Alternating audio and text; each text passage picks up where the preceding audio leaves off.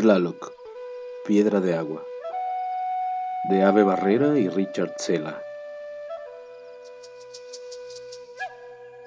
La gran piedra de agua, de pie en la entrada del museo, tiene la tristeza de un elefante de circo.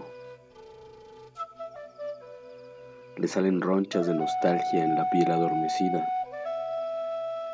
Suspira sin hacer ruido la gran piedra de agua es tan vieja que le duelen las rodillas cuando se acerca la lluvia. Recuerda cómo entre sueños los tiempos en que era un jirón de la falda de la montaña. Y llegaron los hombres, le dieron forma, le dieron un nombre.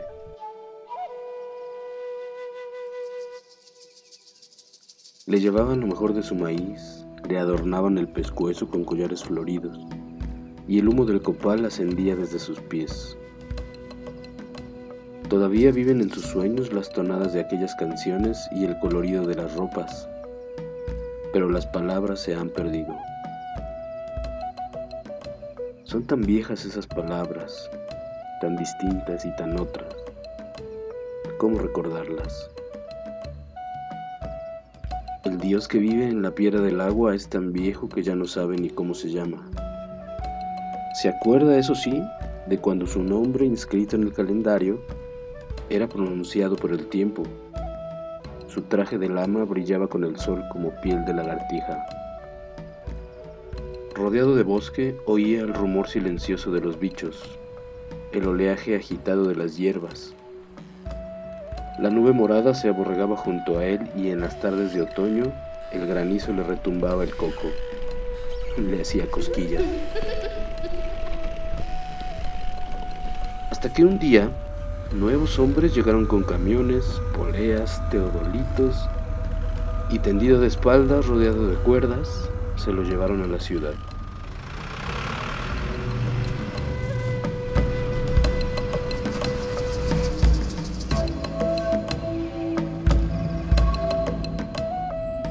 Cargaron con él y con todos sus kilos, sus mil, ocho mil kilos de majestuosidad cuadrada y paticorta.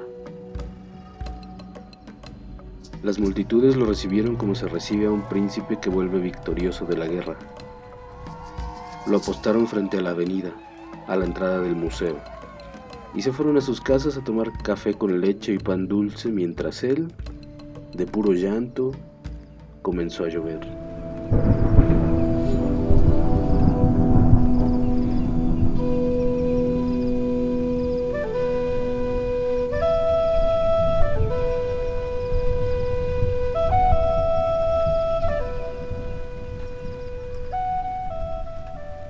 Nuevos dioses de cristal, más altos y más lustrosos, se alzaron a su alrededor.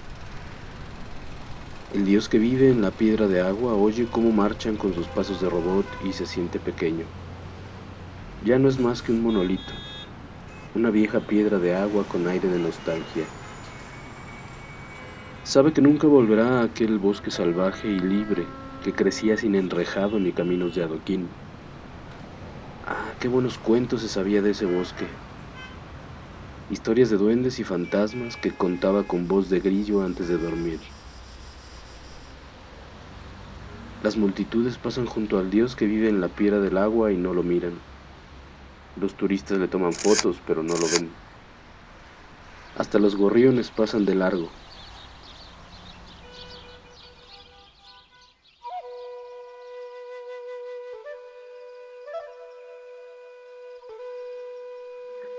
La memoria se le desmorona con el viento.